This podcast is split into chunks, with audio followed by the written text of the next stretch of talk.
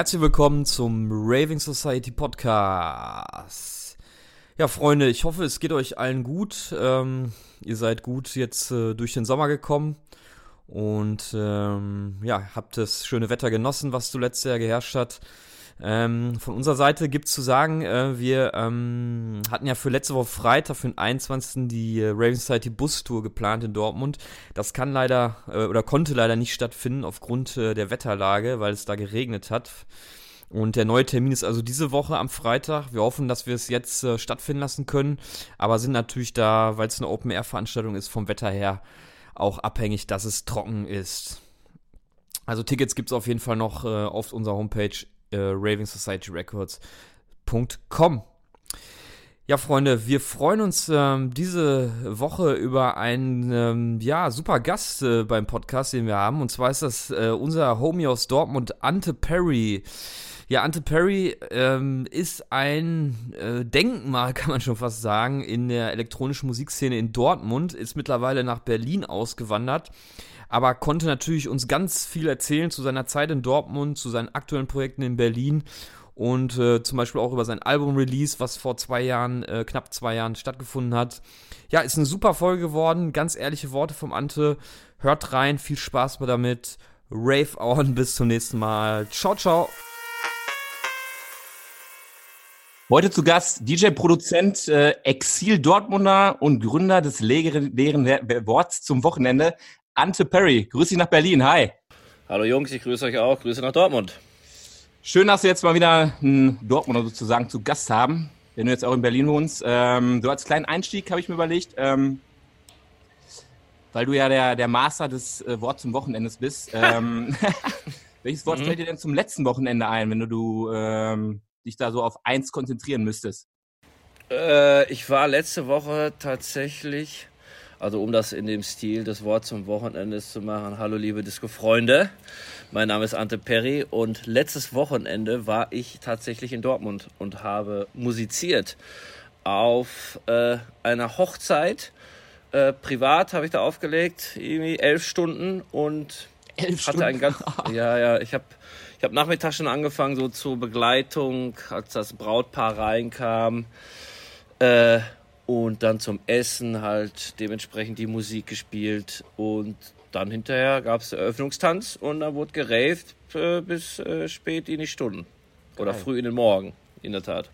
Ähm, aber hast du dann deinen gewohnten Sound auch noch spielen können? Ähm ja, ja, klar. Ja, ja, klar. Ich habe Haus gespielt abends, aber tagsüber halt so ein bisschen Downbeat und so jazziges Zeug, ein bisschen ja. Frank Sinatra. Schöne Liebesmusik, wenn man, was man so auf so einer Hochzeit erwartet. Ja, das passt auch ganz gut. Also würde ich auch mit, mit dir verbinden oder auch ähm, auf jeden Fall als Hochzeits-DJ. Jetzt aktuell ähm, siehst du da auch Potenzial drin, dass man das ähm, als Möglichkeit halt noch nutzt aktuell? Du, ich äh, habe das jetzt das ein oder andere Mal gemacht. Äh, ich sag mal so, Corona hat mich dazu getrieben, äh, Hochzeits-DJ zu werden. Nein, ich übertreibe jetzt ein bisschen. Aber ähm, ich da ich ja eh verschiedene Musikstile repräsentiere, auch spiele und auch mag und auch höre, ist das, lag das für mich irgendwie auf der Hand, weil ich musste halt irgendwie auch zusehen, wie ich halt, äh, ja, wie ich halt irgendwie an ein bisschen Geld komme. Ne? Und das sind halt private Jobs, die sind äh, einigermaßen gut bezahlt für den Aufwand, den ich da betreibe. Und das machte vor allen Dingen auch erstmal Spaß, ja. so zu spielen. Und ich kannte die Leute auch, bei denen ich da gespielt habe. Ich möchte jetzt nicht erzählen, wo das war. Äh, und mit denen habe ich schon das eine oder andere Mal äh, ja, auf den Putz gehauen und ja, dementsprechend war das ja, äh, die, haben, die haben sich das auch explizit gewünscht, dass ich halt meinen normalen Sound spiele, wenn die Party dann abends losgeht. Cool, so, cool. Ja, genau. ähm, parallel warst du ja, glaube ich, auch noch im Studio, ne? Habe ich gesehen, mit dem Flo. Kann das sein? Ich war, genau, ich habe das ähm, connected, wenn ich nach Dortmund komme. Ja. Habe ich gedacht, da kann er mal wieder mit dem Flo ins Studio gehen. Ja, mit dem Oh, mit dem äh, verbinde ich mich auch noch eine gewisse äh, Vergangenheit, äh, vor allen Dingen studiotechnisch auch. Ne? Wir haben ja so ein Projekt mal gehabt, Mono Negro, ja. so ein Live-Projekt, genau vor sieben Jahren tatsächlich. Und da sind wir live aufgetreten und ja, seitdem äh, haben wir eigentlich uns eher auf äh, Solo-Karrieren irgendwie konzentriert und äh, keine Mono-Negro-Sache mehr gemacht.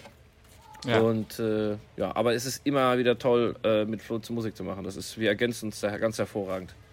Wenn wir jetzt nochmal so, so ein bisschen äh, auf deinen Werdegang zu sprechen kommen, ähm, habe ich mir mal so aus Interesse halber, wir aus, aus Dortmund kommen selber, so ähm, die Hochzeiten aus Dortmund rausgepickt. Ähm, was wären das denn deiner Meinung nach so die, die Zeiten, wenn du jetzt nur an Dortmund denkst? Ähm, Gibt es da eine spezielle Zeit? Äh, ich verbinde dich beispielsweise äh, immer mit unter den Tribünen. Das war für mich so damals die, ja. die, das ja. Aha-Erlebnis, als ich dich da gesehen habe. Ähm, ja. wie, wie geht's dir denn da? Es gibt natürlich, gab einige Highlights. Ne? Also ich habe bin, habe meinen ersten Gig am 11. August 2001 im Clubbing 69 äh, gespielt. Das äh, war auf der Kleppingstraße äh, vom Ali Sabak, der Laden. Und einen Monat später habe ich das erstmal im Zuhause gespielt. Die waren immer im Tanzcafé Hösel, jetzt Oma Doris. Und dann bin ich auch direkt Resident in der, äh, bei Zuhause geworden und habe dann quasi äh, eigentlich ja, die Zeiten, die Zuhauszeiten freitags im Tanzcafé äh, als Resident DJ miterleben dürfen, was unfassbar war, sag ich mal. Da, da war wirklich Hausmusik angesagt. Dann gab es natürlich auch so Veranstaltung 6pm, äh, Departure, ja, das hat ja alles der Lars van Josen gemacht. Dann gab's, äh, habe ich ja einen Club gemacht, tatsächlich mit meinem besten Freund, dem Fredde, dem Bakuda Club. Das war auch eine unglaubliche Zeit. 2003 war das, mit äh, Opening Party mit DJ Kotze. Geil. Äh, ja. Das war eine tolle Zeit. Dann ging's los. Äh, oh, warte mal. Dann, oh, dann haben wir den Club nicht mehr gemacht. Oder ich habe dann erstmal einen Job angefangen.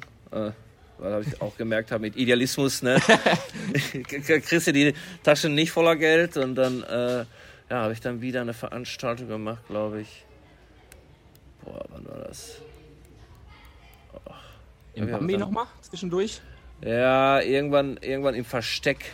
Ach, da habe ich angefangen, noch. im Versteck angefangen und dann habe ich Love Parade 2008, das war so das negative Erlebnis meines Lebens. Zur Love Parade eine Party gemacht im Opel Autohaus oben an der B1. So, und da, das habe ich zusammen auch mit, äh, mit dem alten Kumpel gemacht und da haben wir ordentlich, ordentlich drauf gezahlt. Aber ordentlichst. Also ein Lowlight sozusagen. Ja, das war, das war eine Katastrophe. Also das ganze Ding war einfach irgendwie. Voll, ich habe alles dafür aufgegeben. So, ich habe dann, also was heißt, ich hatte da noch äh, einen festen Job. Ich habe bei Virtual Nights in dem Moment äh, gearbeitet und dann habe ich gesagt, komm, ich setze alles auf eine Karte, habe eine GmbH gegründet. Es hatte alles sich, hörte sich alles super an. Es spielte uns alles in die Karten, bis sie dann kurz in der Woche selber die Route geändert haben und das Autohaus war gar nicht mehr äh, frequentiert von den Ravern. So, die haben das dazu gemacht. Das heißt, die Leute sind gar nicht mehr auf die Party gekommen. Und das hat natürlich unter anderem dazu, dafür gesorgt, dass wir äh, ja, ordentliches Minus gefahren haben und dann habe ich erstmal die Schnauze voll. So, aber nach jedem Tief kommt halt ein Hoch und dann äh, gab es die, äh, um, also du hast gerade gesagt, unter den Tribünen, aber ich habe ja schon damals mit dem Oliver Klein zusammen äh, Heimspiel im Stadion veranstaltet. Im, in der Nordtribüne. Das war 2009, haben wir da die erste gemacht. Und da war ich noch, bei der ersten Party waren noch direkt 1200 Leute. Das war der Hammer. Da haben wir vier Stück von gemacht. Und nachdem ihr dann das halbe Stadion gehört habt von den ganzen Haftpflichtschäden, die ich dann, äh, die äh, die Gäste dann da verursacht hatten, oh, habe ich mir auch gedacht, okay, das ist auch nicht mehr so ganz gewinnbringend. Und ja, dann gab es das Bambi und so weiter und so weiter. Und Bambi, dann gab es das, äh, oh, den Mad Club und dann das äh, Daddy Blatzheim muss ich auch hervorgeheben. Das hatte, hatte ich, weil das jetzt zumacht leider.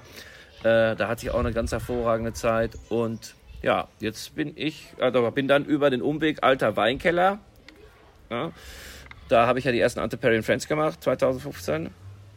Ähm, bin ich da jetzt in der Oma Doris gelandet. Und da fühle ich mich auch ganz, ganz, ganz wohl. Ganz toller Laden.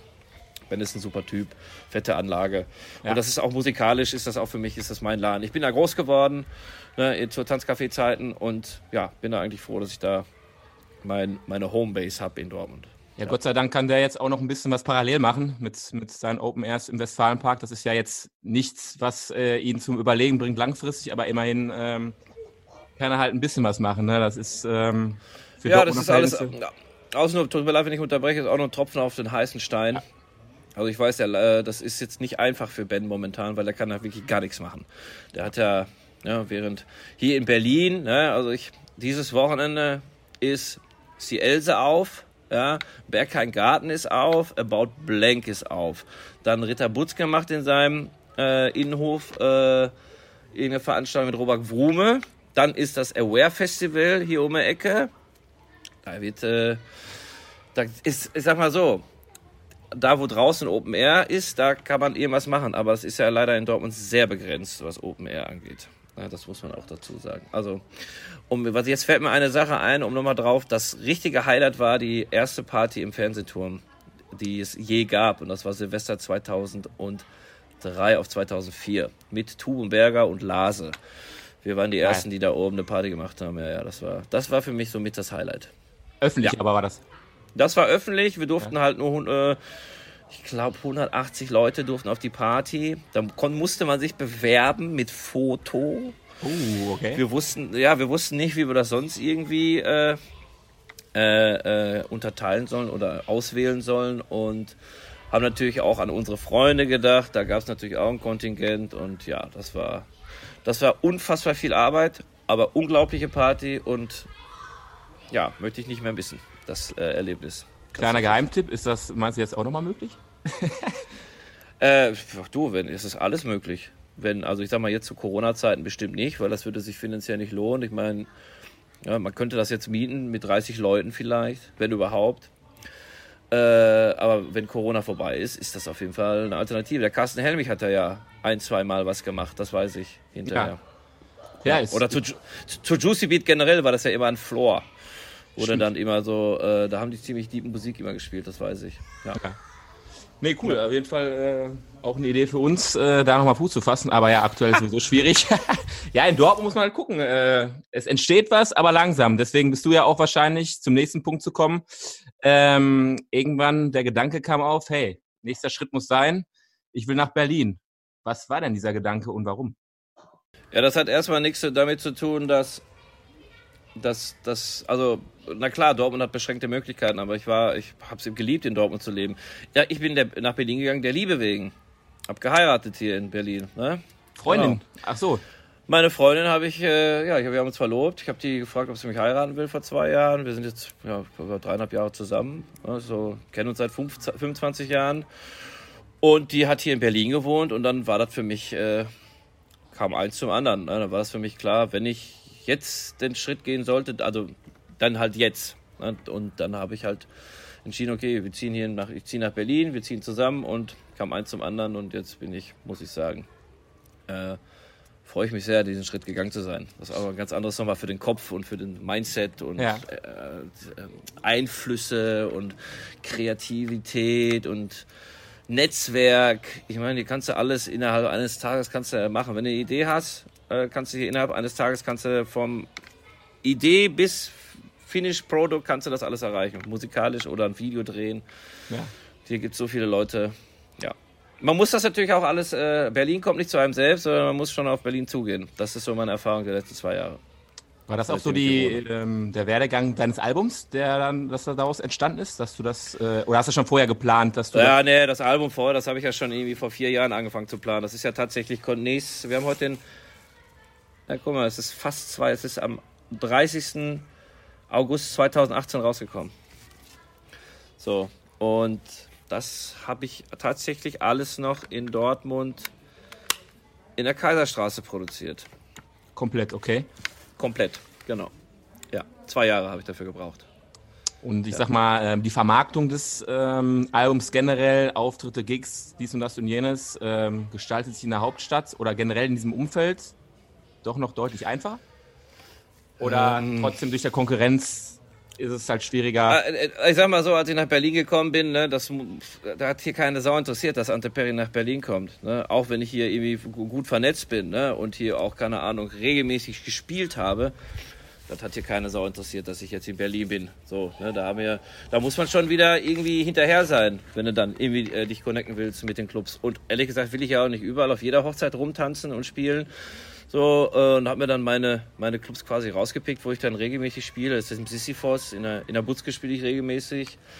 Äh, ja, und früher habe ich auch noch im Kader gespielt. Aber da ist momentan musikalisch, bin ich, ich bin nicht mehr so Kater musikalisch, Das hat uns, mal. hat uns der Felten auch schon gesagt im, im Interview, dass du so ein bisschen musikalisch auf jeden Fall äh, die Wege sich getrennt haben. Ja, definitiv. Ähm, Ja.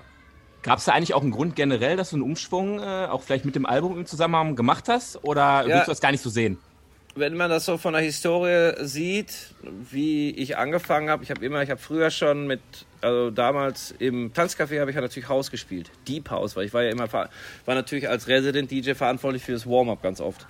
Und da habe ich habe schon immer Deep gespielt und melodiös ne? oder auch jazzig oder ähm, und natürlich, weil man dann ja auch immer ähm, ähm, ist eine Wespe hier, Verzeihung, ähm, oder das Ende gespielt habe, habe ich natürlich dann immer ein bisschen mehr die, die Peitsche rausgeholt. Das heißt, ich, war, ich war, musste halt aufgrund meines Resident-Jobs einfach immer verschiedene Musikstile bedienen im Bereich der elektronischen Musik.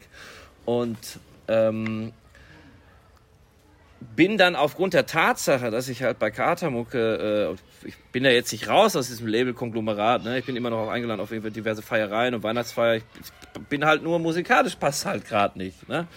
So, ähm, habe ich halt angefangen, halt so ein bisschen mehr in die Richtung äh, zu produzieren. Katamucke war ja sehr hausy am Anfang. So, und dann ist, ja, sag ich mal, ist dieser Melodic Techno Sound, ist ja jetzt quasi seit ein paar Jährchen total durch die Decke gegangen, sage ich jetzt mal. Und dafür steht momentan ja auch Emi Katamucke. So für Melodic House, Melodic Techno Sound. Und dann habe ich natürlich meine Eigenschaft als Produzent, wie soll ich sagen, ich bin guter Arrangeur, ich habe gute Ideen, ne, aber komponieren ist nicht so mein Ding. So, ne, und das ist natürlich bei Melodic Techno, ist basiert ja auf Arpeggio Sounds. Ne? Da brauchst du keine Noten lesen, da brauchst du, haust du alles durch einen Arpeggiator und dann hört sich das ganz geil an. Und wenn du ein bisschen, ja, ist doch wirklich so. Und wenn du geduldig bist, ne, dann kriegst du da auch einen geilen Track hin. So, und so habe ich das dann immer gemacht. Ne? Okay. Und ähm, letztendlich wollte ich dann einfach mit meinem Album, wollte ich einfach Back to the Roots, also da, was ich bin, was mich so ausmacht. Ne? Und das ist halt House, das ist Disco, das ist Hip-Hop, das äh, ist äh, Deep House, äh, das ist ein bisschen Quatsch äh, und äh, das ist vor allen Dingen auch Gesang. Ja. So. Und ja, das Produkt, das Ergebnis ist halt Welcome to Paradise. Würdest du auch sagen, dass es ähm, vom Sound her auch ein bisschen poppiger geworden ist? Sprich einfach man könnte es auch theoretisch im Radio hören? Ähm, ja. Ja klar, die lief auch im Radio. Zum Beispiel die Get Down, die Single mit Jason Kurt lief im Radio. Dann ähm, die Still Here mit Cosmo Klein lief im Radio. Die äh, Gibt dem Affen Zucker. Das war ja die Hip-Hop-Scheibe mit, äh, Scheibe mit ähm, Tobi Tob und Luis Baltes. Die, die war sogar in den Hip-Hop-Charts über zwölf Wochen. Ah, geil, okay. Äh, ja. So, äh, was natürlich nicht, also das hat mir jetzt booking-technisch, hat mir das gar nichts gebracht, diese Hip-Hop-Geschichte. Äh, äh, aber scheißegal. Ne? Äh, also es war, ist ein mega Song. Ne? Tobi ist ja eh einer meiner Helden, mit fünf Sternen schon immer gewesen und Tobi und das Bo. Und dass ich da so eine Hip-Hop-Nummer rausgeknallt habe mit den beiden, das, das hat mich schon sehr stolz gemacht. Ne? Dementsprechend, ja. Also ich bin mit dem musikalischen Ergebnis sehr zufrieden.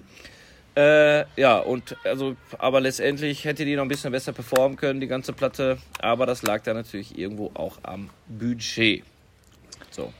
Das stimmt natürlich auch wieder. Das genau. äh, ist dann überschaubar, beziehungsweise ähm, muss man natürlich auch weinen, was der Output dann im Prinzip dann bringt, oder? Äh, du, ich, wie, wie ist da so die Planung? Ja, du, ich würde nie wieder ein Album rausbringen, wenn ich keine Kohle habe oder keine Kohle irgendwie generieren kann äh, vom Label, vom Verlag.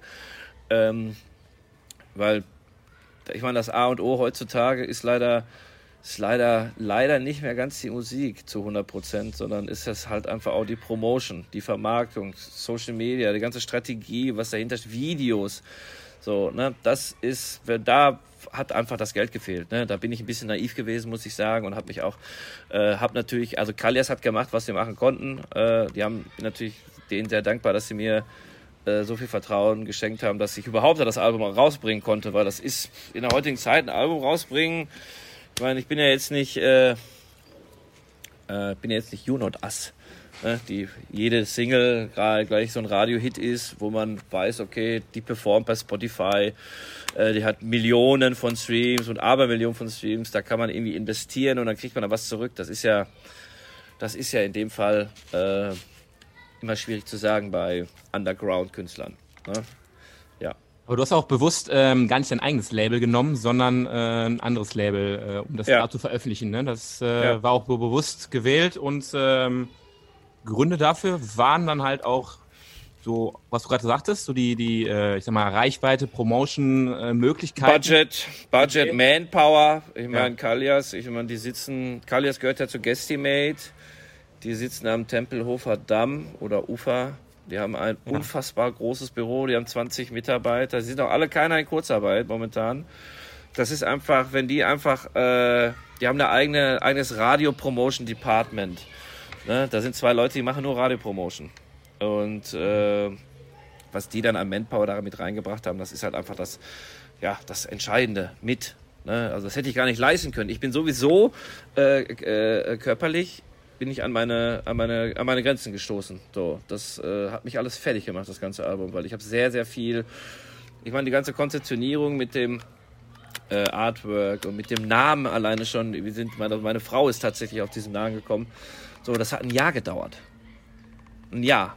Ein ganzes Jahr. Wir waren, also es gab natürlich andere Vorschläge, aber es hat alles nicht so, es hat sich alles nicht richtig angefühlt. Und dann kam irgendwann meine Frau um die Ecke mit, was ist denn mit Paradise? Welcome to Paradise. Und dann war so, das muss halt, das muss halt so Klick machen, ne? Und das, es hat immer nie richtig Klick gemacht. Und da hat es Klick gemacht und ja, und dass wir das ganze Konzept halt so aussehen mit den Palmen und schön, weil ich wollte ja, ich wollte, letztendlich wollte ich Lebensgefühl verkaufen. Das ist Positivität, Strand, gute Laune, gute Drinks, weißt du, äh, raus aus dem Alltagsstress, rein in den Urlaub.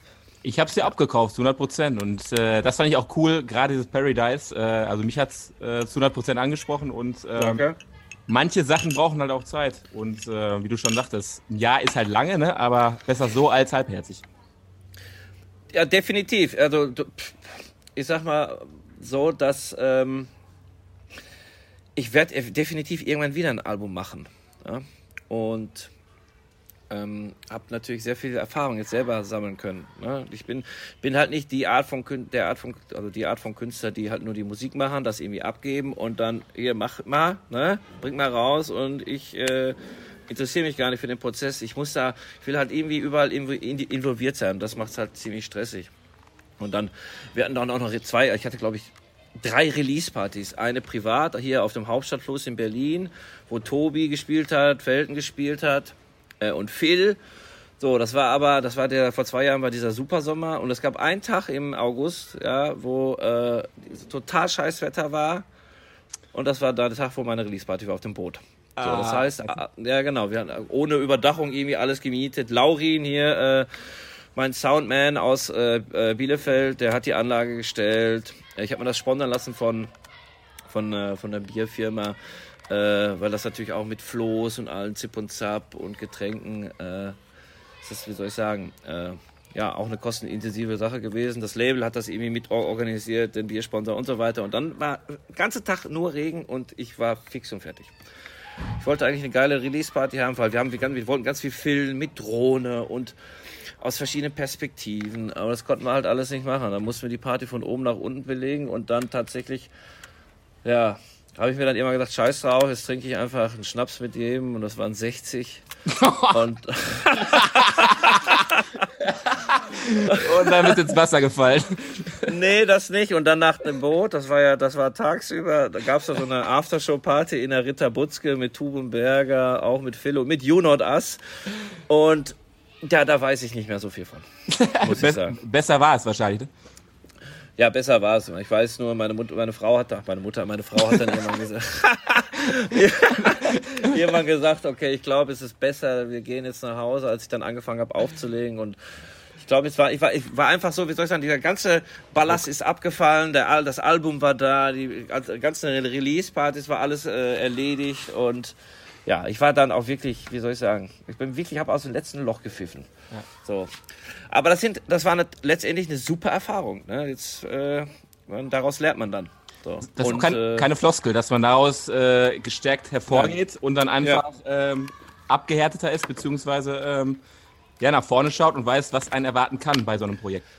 Ja, definitiv. Und zumal ich bin dann, äh, wie gesagt, dann hatten wir die Party in der Ritter Butzke und einen Tag später war dann eine Release-Party in Dortmund mit You Not Us und ich weiß gar nicht, wer da noch gespielt hat.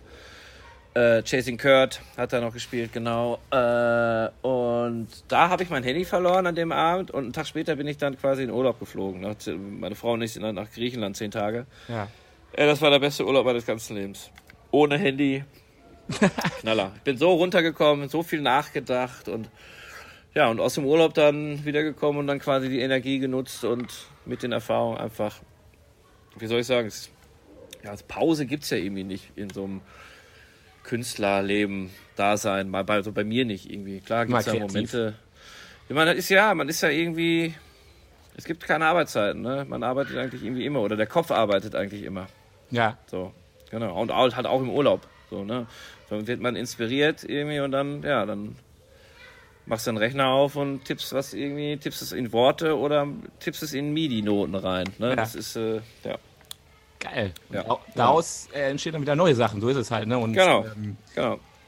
Was ich dann auch noch bewundernswert fand, gerade in der aktuellen Situation, ist äh, deine Kampagne, die da entstanden ist, äh, Safe Paradise. Ähm, da hast du auch kreative Ideen mit eingebracht. Ähm, kannst du mal so ein kleines Feedback geben, äh, wie jetzt insgesamt die Kampagne gelaufen ist? Äh, vielleicht so ein, zwei Highlights ähm, aus den Angeboten oder Leistungen, die du da hast, ja. herausstellen? Ähm, ich bin äußerst zufrieden und äußerst glücklich, wie das mit der Kampagne gelaufen ist, weil als ich die Idee hatte, äh, war ich mit meiner Frau in Südafrika und wir äh, hingen dort fest. Das war ja gerade Beginn zu der Corona-Zeit im März und Südafrika. Ich habe da sollte eine Tour spielen und dann ja äh, habe einen Gig gemacht äh, und dann haben die das Land zugemacht und meine Frau ist gerade noch so reingekommen und dann saßen wir da erstmal und dann ist alles flöten gegangen an Gigs und dann realisiert, okay, das war es erstmal mit äh, mit dem Leben, was man eigentlich so gelebt hat als DJ. Aber ihr wart in Kapstadt? Ja, ja, wir waren in Kapstadt. Wir waren in Kapstadt. Also wir waren safe, ja, wir hatten äh, so ein Airbnb, wo wir halt die ganze Zeit wohnen konnten, weil es wurde halt alles abgesagt, alle Reservierungen wurden gecancelt und die äh, Inhaberin war Italienerin, die hatte ganz großes Verständnis für uns, dass wir eigentlich auch gar nicht aus dem Land raus wollen, sondern einfach da erstmal safe sind, äh, weil da waren wir für uns, da hatten wir wenigstens gutes Wetter. Äh, äh, ja, und waren von dem Ganzen, in Berlin war so zu der Zeit die Stimmung nicht so ziemlich gut. Also grundsätzlich in Deutschland, als es so losgegangen ist, weil es war ja für viele auch eine schmerzhafte Erfahrung zu realisieren, äh, scheiße, das ist einfach jetzt das Leben, wie man es gewohnt ist, ist erstmal vorbei. Ja. Und wann man das nächste Mal Geld verdient, weiß man auch nicht. Und wann die Clubs aufmachen, weiß man auch nicht. Und dann, äh, ja, dann habe ich mir das so angeguckt mit den, ähm, hier in Berlin haben wir die ganzen Clubs dann so Crowdfunding-Kampagnen gestartet. Ne? Force und die Ritter Wutzke, Watergate hat sogar zwei Kampagnen gemacht. Also eigentlich äh, äh, äh, About Blank, eigentlich hat jeder Club gemacht. Und dann habe ich mir so überlegt, das kann ich eigentlich auch machen, theoretisch. Ne? Aber schon immer mit dem im Hinterkopf, okay, das, da lässt du aber die Hosen richtig runter, dass du da wirklich äh, ja, ein Problem hast. So, ne, finanziell, also, oder das eingestehen möchtest, dass du ein Problem hast. Und da ich da wieso keine Einnahmen gesehen habe und, ne, und sagen, mit, mit, mit äh, beiseite legen, ist, wenn man selbstständig ist, dann hat man mal was beiseite gelegt, mal mehr, mal weniger. Das ist dann einfach so. Ne? Also so große Würfe hat, hat man nicht beiseite gehabt. Und dann habe ich mir überlegt, okay, ich will jetzt nicht irgendwie nichts geschenkt haben, ähm, sondern biete halt Produkte dafür an. So, ne? Ist bei Startnext, also möchte aber trotzdem jedem die Möglichkeit offen lassen, dass er auch einfach neben den Produkten, dass er, er braucht kein Produkt kaufen, er kann natürlich auch so unterstützen. Also habe ich natürlich auch nichts gegen gehabt. Und dann, ähm, ja, haben meine Frau und ich uns hingesetzt. Äh, meine Frau ist quasi so, wenn es so um Schreiben geht und ein sehr guter kreativer äh, Einfluss auf mich. Äh, und haben dann in vier Tagen diese Kampagne ins Leben gerufen mit den ganzen Produkten. Ähm, es gab ein T-Shirt, Paradise, habe ich momentan jetzt gerade an. Also das habe ich noch nie vorgemacht. Ich ärgere mich total, weil die T-Shirts waren als erstes weg. So, das hat mir wiederum gezeigt, okay, ah, Merchandise ist eine Sache, auf die man sich vielleicht in Zukunft konzentrieren könnte. Äh, ich habe mich selber ein DJ-Set von mir angeboten, dass man mich buchen kann, all night long oder all day long, zusammen mit einer Anlage, also mit dem Laurin zusammen. Also, dass man mich bucht plus Anlage und dann ja, dann kommen wir vorbei und legen auf. Ne? Dann gab es Aufkleber, dann gab es die Platte Welcome to Paradise zu kaufen, dann gab es DJ-Mixe. Also ihr, du schickst mir deine 20 Lieblingstracks und ich mache den Mix draus. Ne? Also jetzt kein Schlager oder sowas, aber... Äh, das letzte Wort hast du, das habe ich nochmal auch gelesen. Ne? ja, das letzte Wort, ja, das letzte Wort habt da ich. Ja, ja, ja was heißt... So, das, das, hört sich vielleicht ein bisschen schroff an, ne? aber ist ja äh, richtig so. Ja irgendwie, was, Passt halt nicht man, alles zusammen, ne? Genau, es passt einfach nicht alles zusammen. So und äh, was war, was gab's denn noch? Ach ja, und Lifetime Gästeliste. So und das hat mir alles gezeigt. Äh, wir sind so bei, wir haben so knapp 9000 Euro gesammelt. Ähm, erstmal ist das ein sehr beruhigendes Gefühl. Zweitens ist das schön zu sehen, dass es da draußen Leute gibt, die einen wirklich unterstützen, die auch eigentlich wollen, dass du weiter Musik machst, die an einen glauben.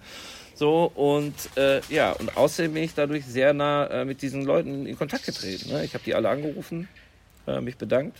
Ne? Und äh, irgendwann, wenn man wieder eine Party machen kann, lade ich die auch alle auf die Party ein. Und dann, äh, ja, will ich ja eben natürlich in irgendeiner Form dann auch was zurückgeben. Ne? Ja, da waren bestimmt auch ein paar Leute aus Dortmund dabei. Wenn wir jetzt noch ein bisschen mhm. ähm, ja. darauf eingehen, äh, was vermisst du denn besonders an Dortmund? Äh, ja, dieses Kaiserstraßen Gefühl, was ich da hatte. Ich habe da gewohnt, ich hatte ja mein Studio dort, äh, der Flo hat da gewohnt, der Dirk hat da gewohnt, wir hatten da mal und Büro hatten wir auch, Kidpol war ja auch da in der Kaiserstraße. Das war, das hat dieses, diese Zusammenkunft, die man hatte, die Leute, die man da getroffen hat. Äh, mir fehlt so ein bisschen die Sprache. Also äh, das, das Dortmunderisch. Äh, ja, ja.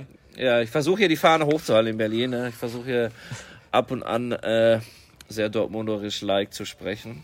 Äh, da gucken mich aber die Leute auch wirklich an. Ja? Wenn ich noch jemanden kennenlerne, sage ich immer, hör mal, wo kommst du denn weg? Und dann, dann gucken die mich an, hä, was, was willst du von mir? ja, ja. Und ähm, ähm, ja, für mich ist es dann natürlich ins Stadion zu gehen, regelmäßig. Also immer, wenn ich konnte, bin ich ins Stadion gegangen. Und ja, das Volksbad fehlt mir. Da war ich nämlich auch oft. Vorm Stadion? Auf, ja, vor, genau, ja, ja, vor dem Stadion, aber morgens zum Schwimmen oder dem Sprungturm. Ne? Diverse Salti vom Fünfer gezogen. Gibt es leider nicht mehr, muss ich dich leider enttäuschen. Aktuell gibt es nur noch einer. ja, ich weiß, das war damals auch schon. Das ist auch ziemlich lange schon, seit ich glaube seit zehn Echt? Jahren, dass dieser Turm da gesperrt ist. Frechheit. Ja, Umbaumaßnahmen halten sich an. Ne? Das, äh genau, genau. Ja, ähm, aber ich, den Dortmunder kriegst du aus mir nicht raus. Ne? Das gut. wird auch immer so bleiben. Meine Mutter ist, wohnt da immer noch in Holzwickede und äh, habe natürlich noch ganz viele Freunde in Dortmund und ja, ist immer wieder ein bisschen nach, nach Hause kommen, wenn ja. ich dann nach Dortmund fahre. Ne? Ja, cool. Nee, spielt auf jeden Fall das wieder, was wir dann auch hier erleben. Und ähm, im Umkehrschluss jetzt nochmal die Frage, ähm, was würdest du jetzt für die Zukunft wünschen für Dortmund? Ähm, was vielleicht in den nächsten fünf Jahren äh, hier passieren kann? Was, was ähm, ja halt geil für die Stadt ist, was du vielleicht auch schon mal erlebt hast damals oder halt generell so eine, so eine Idee, was, was sich da halt ähm, noch ändern kann oder positiv entwickeln kann? Ja, ich würde mir mehr Möglichkeiten für Open Airs, Open Air Partys wünschen. Ne? Ich meine, das, die Summer Sound DJ Picnic, die machen ja im Sommer in jedem Park eine Party, ne? im Friedenbaum und in äh, Phoenix äh, oder Westpark. Ja, aber halt nur die.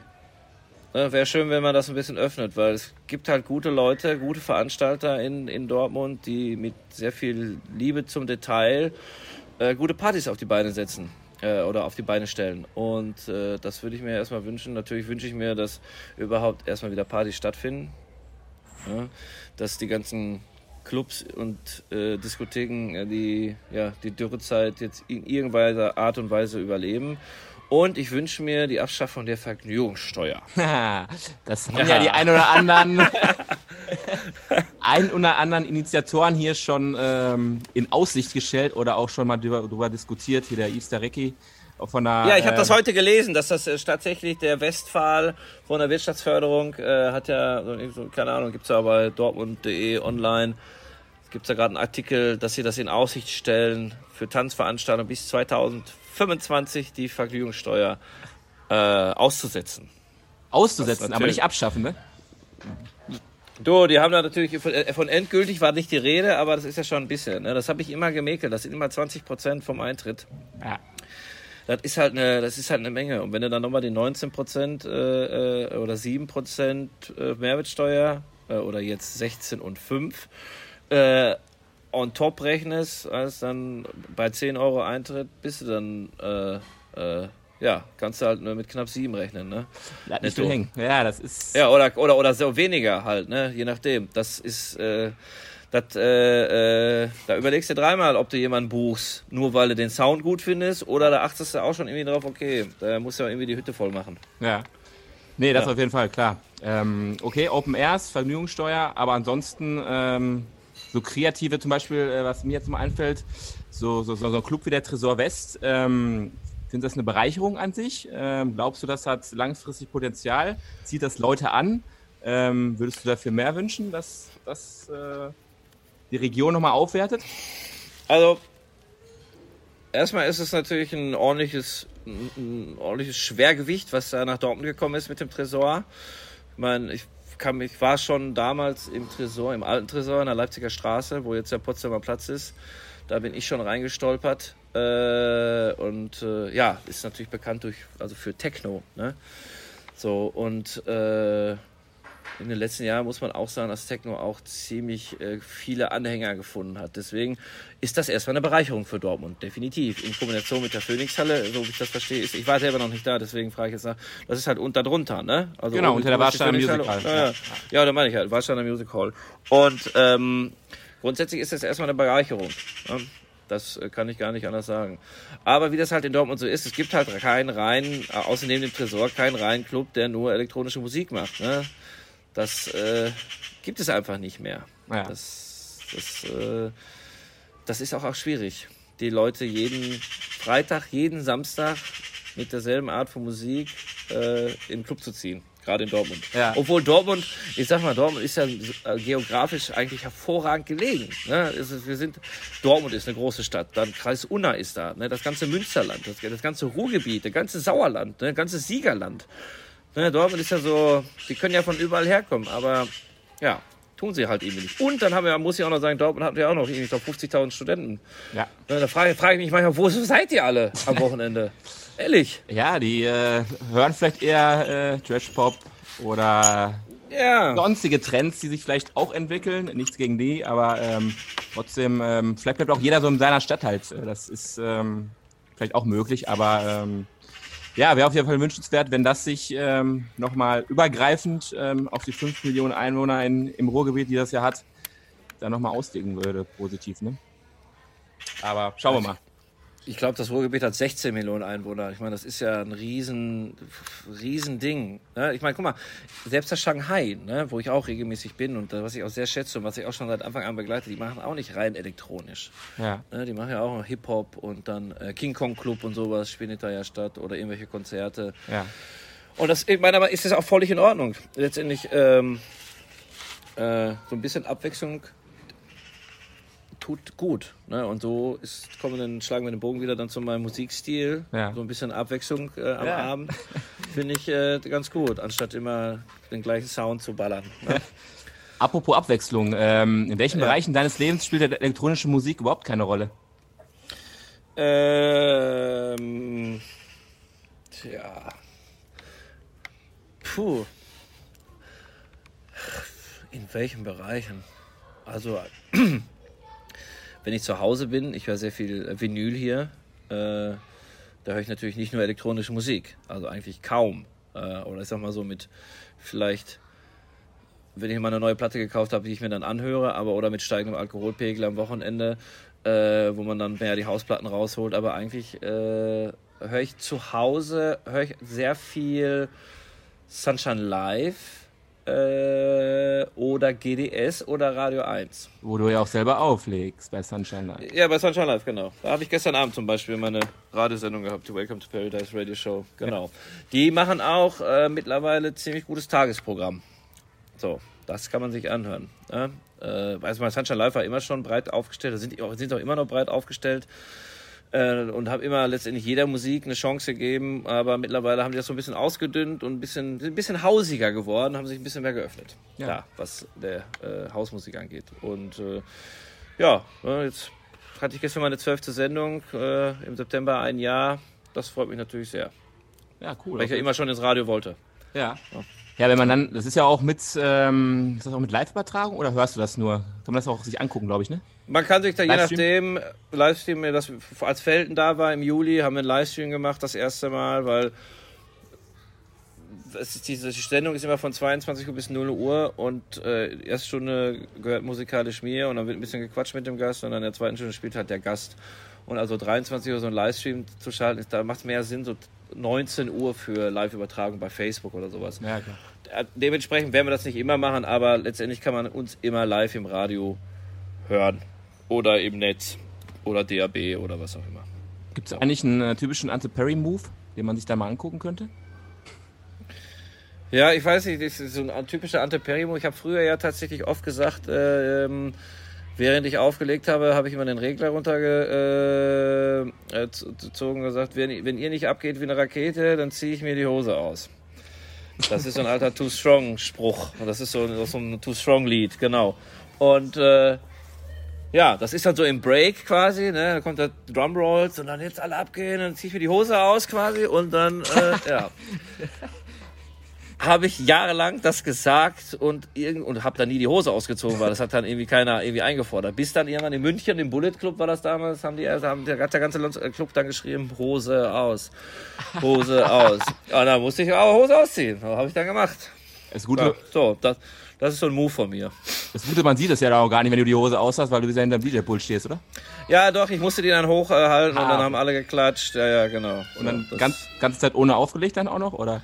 Ja, ganze Zeit ohne aufgelegt. Hab da natürlich, war äh, Boxershort-mäßig hervorragend bekleidet. Ne, mit so, weil so, Cannabisblättern, so eine Boxershort gehabt. ja, ja, ist schon ein bisschen länger, ja.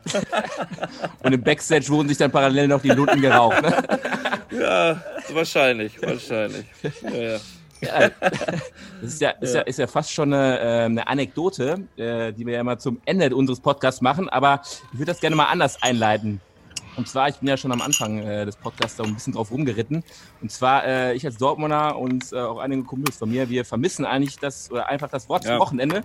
Und ja. ähm, jetzt haben wir heute Dienstag, du machst es ja eigentlich mal Freitag, aber würdest du uns aus gegebenen Anlass äh, auch ein Wort zum Dienstag geben? Vielleicht auch mit äh, so einem kleinen Hauch von einer, von einer lustigen Anekdote, muss jetzt nicht aus Dortmund sein, aber kann, oder was du jetzt vor kurzem erlebt hast. So ein bisschen äh, Freestyle. Bisschen Freestyle, okay. Äh, wann, der Podcast wird übertragen wann? Ähm, ja, eigentlich äh, morgen. morgen schon? Okay. Okay. Ja, hallo liebe Disco-Freunde, mein Name ist Ante Perry. Es ist äh, wieder Freitag und mal wieder Zeit für das Wort zum Wochenende. Und glaubt mir, lieber Leute, dieses Mal ist es ein ganz besonderes Wochenende, denn ich lege nicht auf, sondern ich quatsche. Und zwar mit Raving Society in ihrem wunderschönen Podcast. Äh, ich glaube, das geht jetzt. Wie lange haben wir jetzt gequatscht? 45 Minuten. Ja. Über Gott und die Welt, über Dortmund, über Paradise. Äh, also seht zu, schaltet ein äh, auf Spotify, Raving Society. Und äh, ja, wünsche euch viel Spaß und gute Unterhaltung. Euer Ante. Was jetzt gefehlt hat, ist die lustige Anekdote.